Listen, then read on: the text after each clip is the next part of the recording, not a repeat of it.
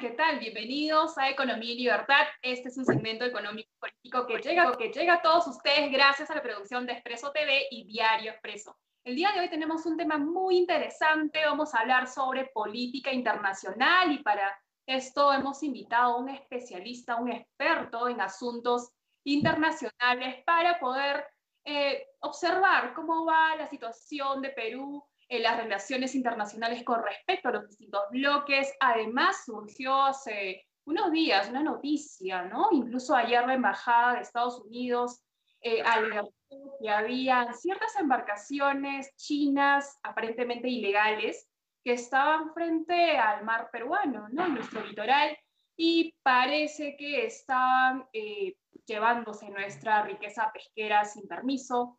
Sobre estos temas y otros, eh, ah, hay un tema muy interesante que me estoy olvidando, es sobre la ONU, ¿no? Esta, es, eh, ¿Qué es lo que se espera a, los, sus 75 años de creación y cuáles son sus desafíos, ¿no? Frente a las nuevas políticas internacionales. En este nuevo contexto global se habla de un nuevo orden mundial, un nuevo orden global, y para todos estos temas tan interesantes que la audiencia quiere saber más, tenemos a Frank Guerrero Inga, él es un experto en estos asuntos internacionales formado en la Universidad de Kiev de Ucrania, asimismo en la Academia Diplomática de Perú. Frank, ¿cómo estás?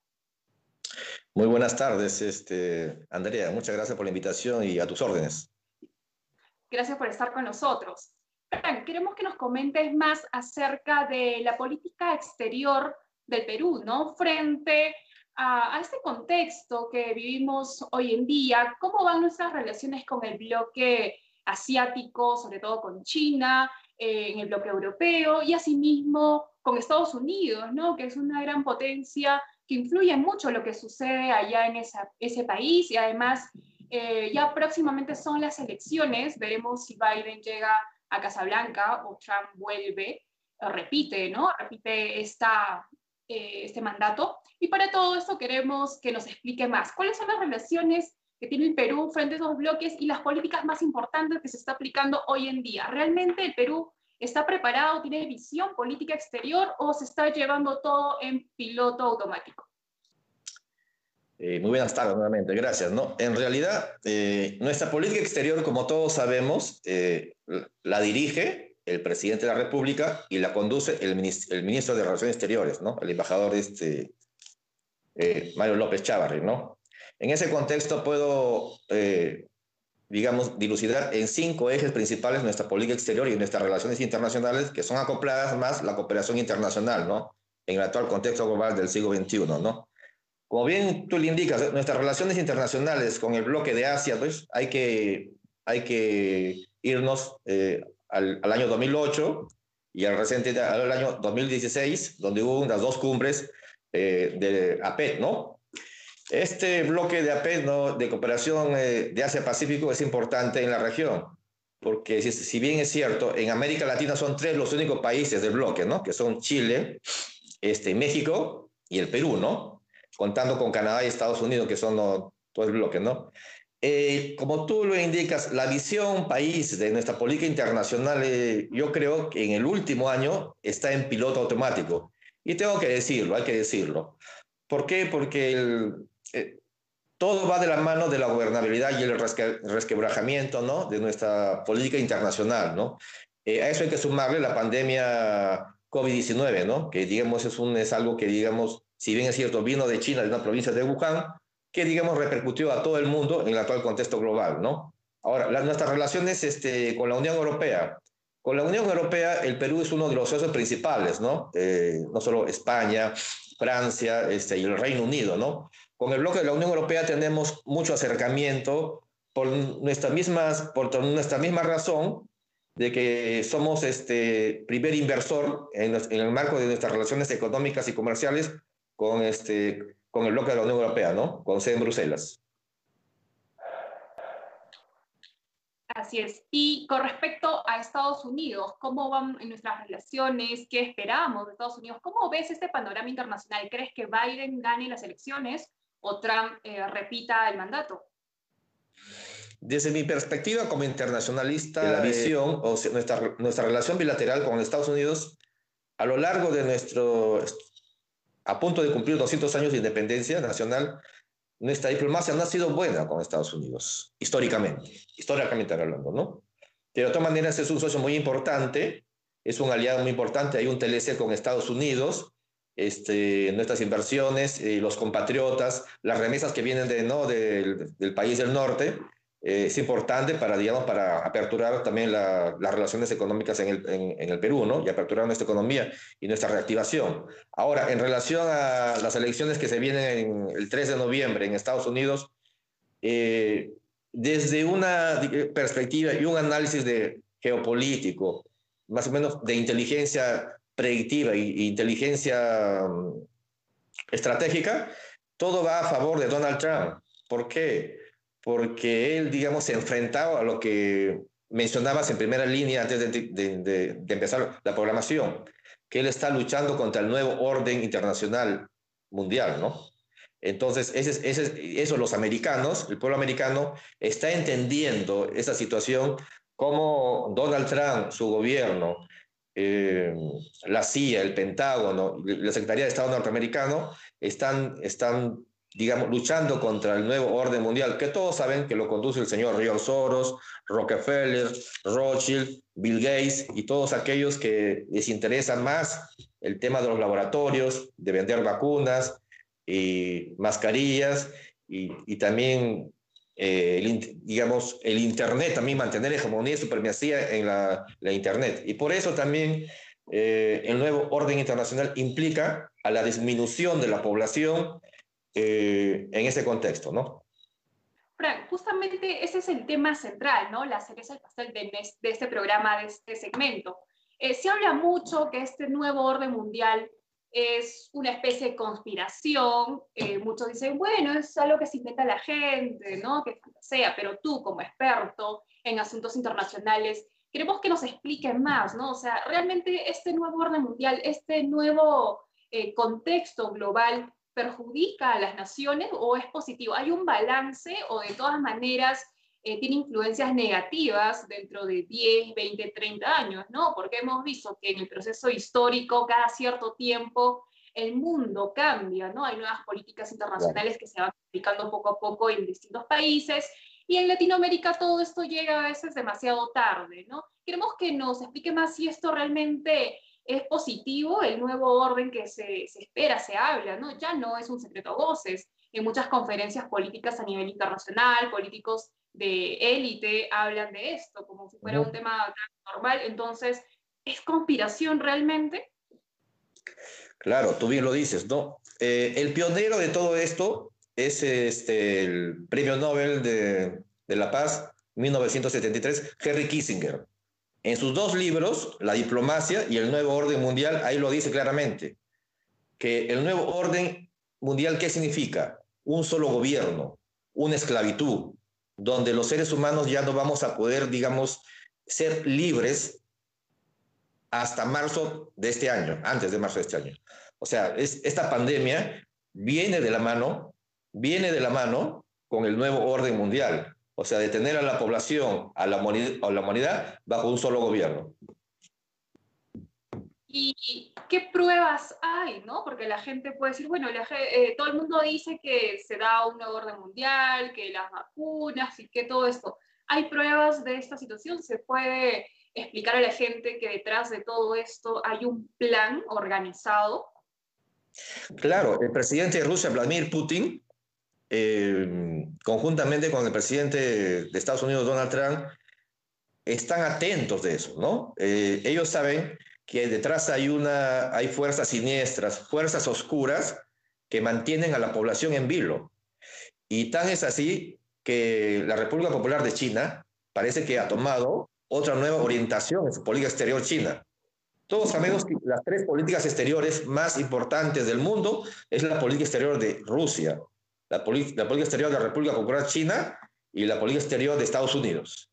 Entonces, la reorientación, que esto, es muy gravitante para las nuevas relaciones internacionales, es vencer ¿no? al nuevo orden mundial, que al parecer la humanidad lo está derrotando, o sea, le está perdiendo el miedo, ¿no? Y la prueba más, más latente es que Donald Trump está venciendo internamente.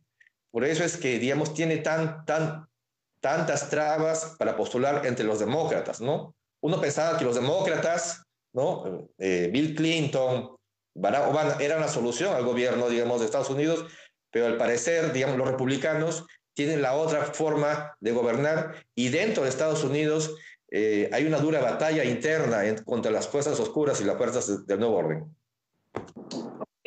Y con respecto a las vacunas, ¿no? Mucha gente pues está confiada porque están esperando que ya llegue esta vacuna porque la gente ya no soporta la cuarentena, esta pandemia que realmente nos ha dejado estragos, ¿no? A nivel sanitario, a nivel económico. Podemos confiar realmente en las vacunas. ¿Qué laboratorios nos dan confianza, no? Porque según tú explicas, eh, probablemente pues haya malas intenciones de alguna élite. Claro. Como todos sabemos, hay dos vacunas en Rusia, ¿no? La Sputnik 5, vacuna ya que está, digamos, en proceso y, se ha pedido un lote de 5 mil millones de vacunas, perdón, sin, sí, 5 mil millones de vacunas, y la vacuna de Oxford, ¿no? Entonces, vacunas, hay, el tema es, digamos, eh, he tenido información personal de mi, que la Organización Mundial de la Salud ya habría, digamos, considerado la vacuna rusa, Sputnik 5, como efectiva, como una vacuna efectiva, ¿no? Contundentemente.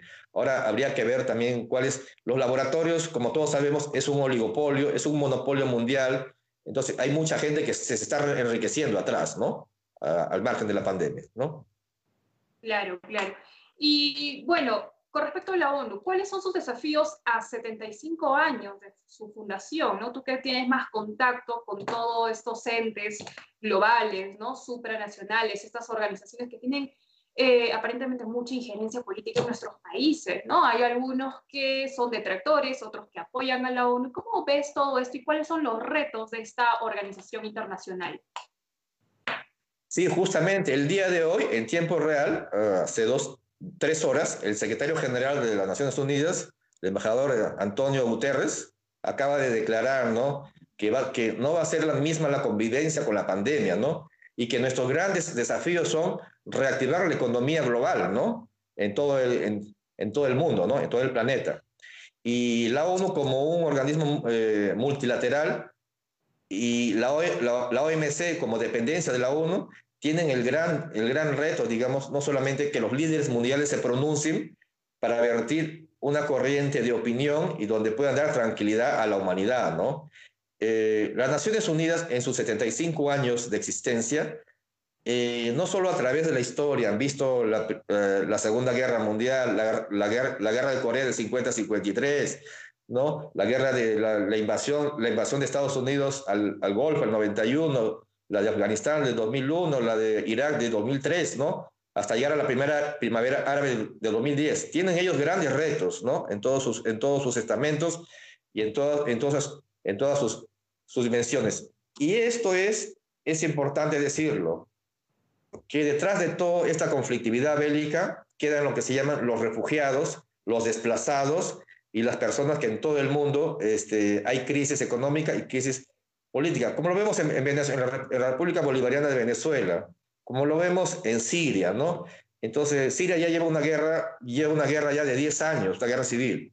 Entonces, todo eso apunta de que Estados Unidos, perdón, eh, las Naciones Unidas en sus 75 años de existencia, no solo tiene muchos retos eh, que sumar a la humanidad, sino que tiene que complementarse con los nuevos, o sea, con los nuevos desafíos que puedan ellos este, emanar en aras, digamos, de la libertad ¿no? y, la, y, la, democracia y no, y no, y, no, a la interferencia de los estados soberanos.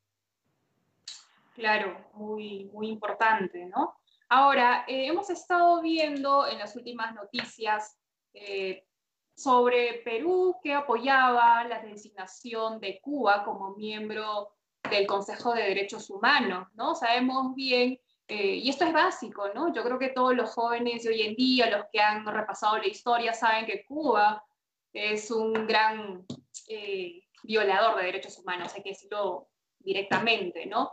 Y ahora se está incorporando a esta, a esta comisión, ¿no? De derechos humanos y el Perú está apoyando, ¿no? Hay un voto a favor y para ti, ¿no? Según eh, tu perspectiva, ¿cómo, ¿cómo observas esto? ¿Crees que es coherente? ¿Está bien esta decisión? ¿El Perú debe mantenerse al margen? ¿Debe negar, debe cortar todo tipo de relación con estas dictaduras comunistas que le han hecho muchísimo daño a Cuba? Sí, de acuerdo. Justo el presidente, yendo a la pregunta, el, contexto, el presidente Donald Trump acaba de enviar unas sanciones uh, a La Habana que ya no, ya no quieren más importación de tabacos y de alcohol cubano, ¿no? Ese es una, uno de los temas. En cuanto a lo otro, este, definitivamente, ¿no? La política exterior del Perú apoya esa, esa designa, digamos, eh, lo que se refiere a una comisión de derechos humanos. Eh, personalmente, a título personal, yo creo, yo creo que está bien, no porque sea Cuba, puede ser China, puede ser Uruguay, ¿no? No hay ningún problema. Ahora, el tema es si nuestra política exterior, eh, liderada por el embajador este, Mario López Chavarri, se ajusta, digamos, a los lineamientos, ¿no? Pero parece un poco extraño. Personalmente, me parece mucho extraño en esta coyuntura del Perú, ¿no? Pero de todas maneras, este, es un país hermano, Cuba, eh, eh, pero de todas en, en, ese marco creo que yo entiendo que hay un poco de suspicacia, hay un poco, digamos, este, un poco de desconfianza, pero personalmente yo creo que está bien que Cuba sea, no, no hay ningún problema, no, no hay que temerle eh, no, a, a esa reacción. ¿Y cómo, cómo afrontaríamos esas críticas, ¿no? De que Perú está apoyando un régimen comunista y que sería incoherente que Cuba, habiendo pues eh, tenido estas violaciones de derechos humanos, ahora quiera ser parte de un Consejo de Derechos Humanos, ¿no? Es algo que a veces mucha gente no lo comprende. Además, eh, ya derivando la pregunta eh, hacia, hacia un punto más exacto, para definir la política peruana sobre sobre cuál es la dirección que tiene, ¿no? ¿Tú cómo consideras al Perú? ¿Crees que lo que se está llevando hoy en día en estas políticas eh, de gobierno con respecto a alguna ideología que podría presentarse eh, o representar el presidente de la República, ¿hacia dónde se ubica, no? Lo vemos un poco complejo. Sí, yo creo que la, su tendencia de la política, no solamente la política internacional, que la maneja la Torre sino, digamos, el presidente de la República se está yendo por un camino distinto. Personalmente creo que el presidente de la República está equivocado, eh, porque ella ha perdido, ha perdido legitimidad y credibilidad ante la nación. Eh, eso se ve, se nota en las calles, en las redes sociales, ¿no? en, señal de cable, ¿no? Eh, pero eso es, eso es allí, así, ¿no? Pero para terminar el tema de Cuba, este, mi posición personal, cualquier país del mundo podría ser, no necesariamente Cuba, ¿no? Pero de todas maneras, este, en tal contexto nacional, regional y global, creo que Cuba no sería la, mejor, digamos, carta de presentación, ¿no? Podría ser Uruguay, por ejemplo. Uruguay me inclina un poco más, ¿no? Pero cualquier estado lo puede ser, ¿no? Bueno, claro, claro. Ahora, eh, hay otra noticia que también ha surgido, ¿no? Lo estábamos comentando a, en la presentación del programa, sobre, sobre eh, la Embajada de Estados Unidos que alertó eh, sobre embarcaciones chinas aparentemente ilegales que estaban en el litoral peruano, llevándose toda nuestra riqueza pesquera, ¿no? Y esta práctica no solamente se da hoy en día, creo que ya tiene muchísimo tiempo atrás. ¿Y cómo, cómo ves todo eso, no? Yo creo que no, no es nada positivo ver que eh, ciertas embarcaciones aparentemente ilegales estén llevando nuestra pesca a vista y paciencia, ¿no? ¿Cómo anda nuestro servicio de inteligencia al Perú? ¿Cuál es la actitud del gobierno del Perú frente a, frente a estas acciones que realmente nos perjudican? La verdad, personalmente muy preocupante, ¿no? Eh, a pesar de que la Marina de Guerra del Perú, en su comunicado 08-2020, eh, dicen que todo está controlado, que, que lanchas patrulleras a, la altura de Pisco, a 200, 230 millas de Pisco, ah, hay cerca de 300 buques de, la República Popular de China, ¿no? Eso no es coherente, eso es preocupante, porque además la Capitanía de Puertos eh, debe estar al tanto pero me parece muy, muy preocupante esto. ¿Por qué? Porque voy a dar dos ejemplos concretos de esto. no hay coincidencias en esto, en política internacional. Primero, eh, en plena pandemia, China oficializa y ancla un banco chino acá en el Perú, el Banco de China, en Lima. Y consecuentemente, también compra la luz eléctrica. Entonces, prácticamente China es, digamos, dueña de la luz eléctrica en el Perú. Por eso que han salido muchas denuncias sobre los recibos de luz eléctrica y, y eso está en los semanarios, en los periódicos, está en la revista Hildebrand, ¿no? Entonces, eh, no, es, no es una coincidencia y muy preocupante para nuestra política internacional y nuestra soberanía nacional. El Perú debe eh, fijar posición en, su en la defensa de la soberanía nacional. Para eso tenemos eh, un, un, instrumento internacional en el marco del derecho internacional de la, de la, de la Conferencia del Mar, la CONVEMAR de 1982, ¿no? Entonces, ahí tenemos que apuntar, resguardar nuestra defensa de la, soberanía, de la soberanía nacional. El presidente de la República, el ministro de Relaciones Exteriores, deben emitir, una nota diplomática. esto es muy grave lo que ha pasado. Si, la Embajada de los Estados Unidos en Lima denuncia este lo mínimo que la, nuestra Cancillería ha debido tomar en, en, en, consideración es alguna nota diplomática, nota de protesta, ¿Por qué hay tantas flotas pesqueras este, chinas en, en, la zona exclusiva, en la zona exclusiva comercial del Perú, de pesca? Entonces, eso es muy, para mí muy preocupante y realmente eh, eso marca un antes, un después en defensa de nuestra soberanía nacional y marítima, ¿no? Así es, así es. Y bueno, entonces tú consideras, que hay una especie de imperialismo chino, entre comillas, actualmente, y que nuestro país estaría sometido a ciertas políticas exteriores perjudiciales para el Perú en un largo plazo, o nos conviene que tengamos muy buena relación con China. O sea, ¿cómo China trata con el Perú? ¿De igual a igual o siempre está esa esa forma, ¿no? De querer que los países de Latinoamérica pues sean eh, fuente de riqueza mineral y entre otras riquezas que tenemos. Sabemos pues, que China es un país, digamos, que tenemos una, un TLC con China desde el año 2009, más de 10 años. Pero yo pienso, como bien usted dice en su pregunta, este, hay peligros de supremacía y que China ejerza, ejerce hegemonía en el Perú por los, recursos, eh, por los recursos energéticos y naturales. Sabemos que China tiene 1.400 millones de habitantes y necesitan a, sus, a, su país llevar, este, digamos, digamos así, eh, víveres, alimentos, toneladas de pescado, ¿no? Y es preocupante, por eso se debe, el gobierno debe emitir algún comunicado, algún esto en relación eh, a China. Yo creo que sí, China es preocupante y lamentable. No, el, Perú, el Perú no quiere otras, el Perú no, no tiene que ser una Venezuela. China, China está tratando de, de, de entrar con temas económicos. Como es una potencia mundial, entonces este, ese es el problema que, que el Perú debe fijar sus relaciones internacionales y su política internacional.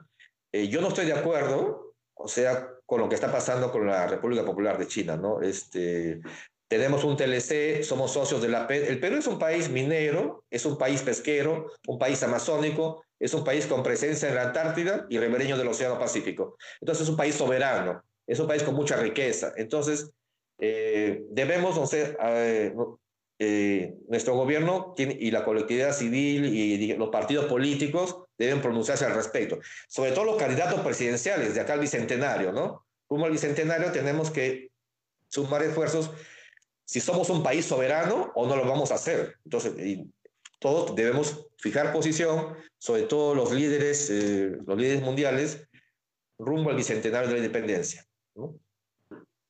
claro, necesitamos más líderes patriotas, ¿no? Eh, que se interesen más por los intereses de, del Perú. Y bueno, ya para finalizar este segmento, te agradecemos por estar aquí con nosotros. Dice que tu tiempo es muy valioso y queremos que nos des unas palabras finales y que incluyas, ¿no? Dentro de este mensaje, ¿cuál es tu visión del Perú al año 2030, 2050? ¿Cómo debería manejarse nuestro país unos, unos términos así más, eh, más importantes, ¿no? Frente a este contexto global. Queremos que nos des tu perspectiva. Sí, muchas gracias por la, ¿no? por la oportunidad. En primer término, lo que necesitamos es este, luchar contra un enemigo invisible, como es la pandemia COVID-19, ¿no? Y ante ello, este, de caras al bicentenario, y como tú bien lo dices, hacia el 2030, este, tenemos que tener una visión país con visión al bicentenario y una visión país con las reformas estructurales, reformas y objetivos nacionales, ¿no? Un sistema de judicial más este, totalmente renovado y un sistema de partidos políticos, ¿no? Entonces, este, lo que necesitamos ir juntos todos los peruanos es de unidad nacional y de esperanza, ¿no? Y que los líderes mundiales y nuestros líderes este, en el Perú eh, tengamos más prosperidad, seamos eh, unidad y justamente lo que nos está pasando de la pandemia ese es, digamos, un ensayo para lo cual este, tenemos que, no solamente como personas, sino tenemos que ir de la mano eh, con responsabilidad social y, como, y con visión país rumbo al Bicentenario. Bueno, Frank, te agradecemos por tu presencia. Y bueno, y bueno amigos, eh, esto ha sido todo por hoy. Ha sido un tema muy interesante y nos debemos explayar mucho más porque el tema internacional tiene muchas aristas que la vamos a analizar a lo largo de estos programas que vamos a seguir emitiendo a través de Expreso. Agradecemos su presencia, un saludo a todos ustedes y nos vemos el próximo miércoles a las 6 de la tarde.